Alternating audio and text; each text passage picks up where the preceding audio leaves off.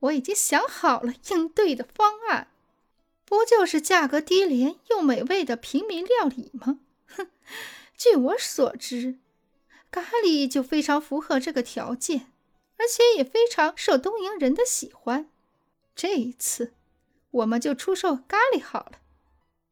我要用咖喱征服这个 B 级美食节！哼！说话间，爱丽丝又一次看向林恩的方向。你就给我洗干净脖子，坐等输给我吧。爱丽丝和黑木敞亮行动起来，效率完成的飞快。不多时，从他们摊位上就已经传来浓厚的咖喱香味并且成功吸引了许多客人的注意。经由林恩的提醒，爱丽丝已经重新拟定了新的菜单，上面的价格也是十足的实惠。在这种情况下，他们不仅很快开了张。同时，更让摊位前呀排起了长长的队伍，甚至就连林恩这边排队的客人也有不少被吸引了过去，加入隔壁的队伍之中。嚯，竟然使用咖喱这一招，看样子反应倒是很快嘛！眼瞧着隔壁摊位兴隆场景，林恩不由得点点头。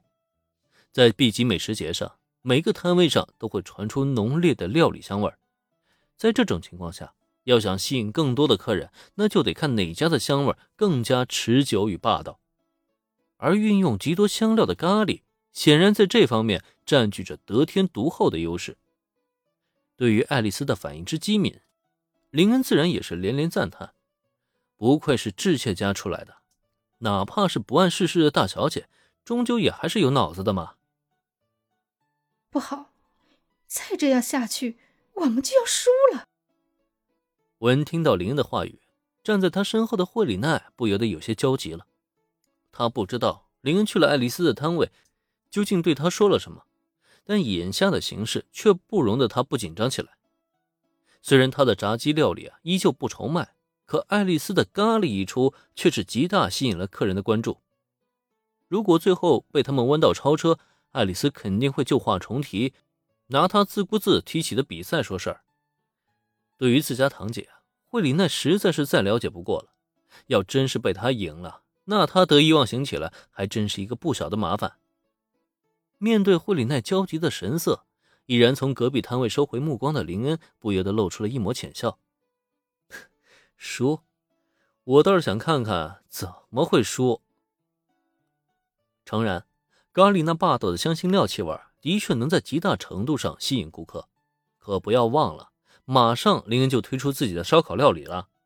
那更加霸道的烧烤香气一出啊，这诺大 B 级美食节又有谁是他的对手啊？就算让爱丽丝先跑十米，林恩都能挥展出十一米的大长刀来。哎，先让他们乐呵乐呵去吧。等过一会儿飞龙起脸，他们恐怕想笑啊，都笑不出来了。事实上，也正如林恩所说那样，虽然眼下爱丽丝在摊位前乐不可支。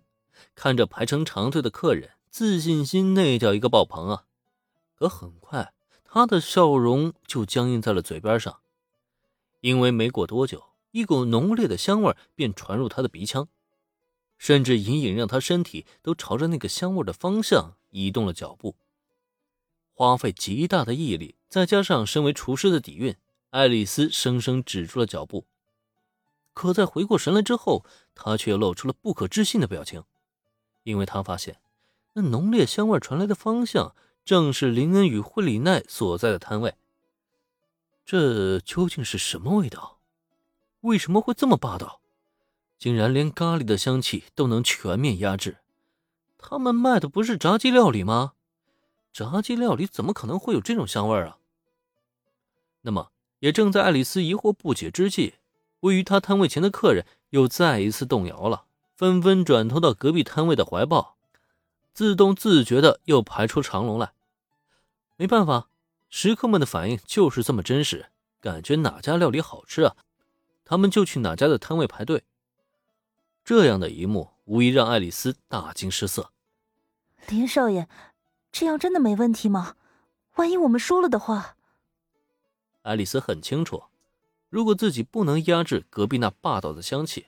自己必然会遭到无情碾压，再也没有任何的翻身机会了。下意识的，他扑到灶台前，想要做些什么去反抗那香气的绝对统治。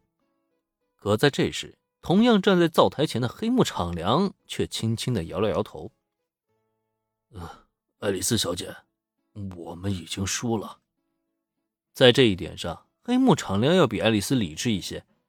他很清楚，此次自家摊位前售卖的料理啊，已经是他与爱丽丝的料理极限了。在没有突破这个极限之前，根本就不可能是那强悍香味的敌手。而且在摇头之余，黑木敞亮的目光也转向到了隔壁摊位。惠里奈小姐的未婚夫吗？那位少爷的实力竟然是如此的强大。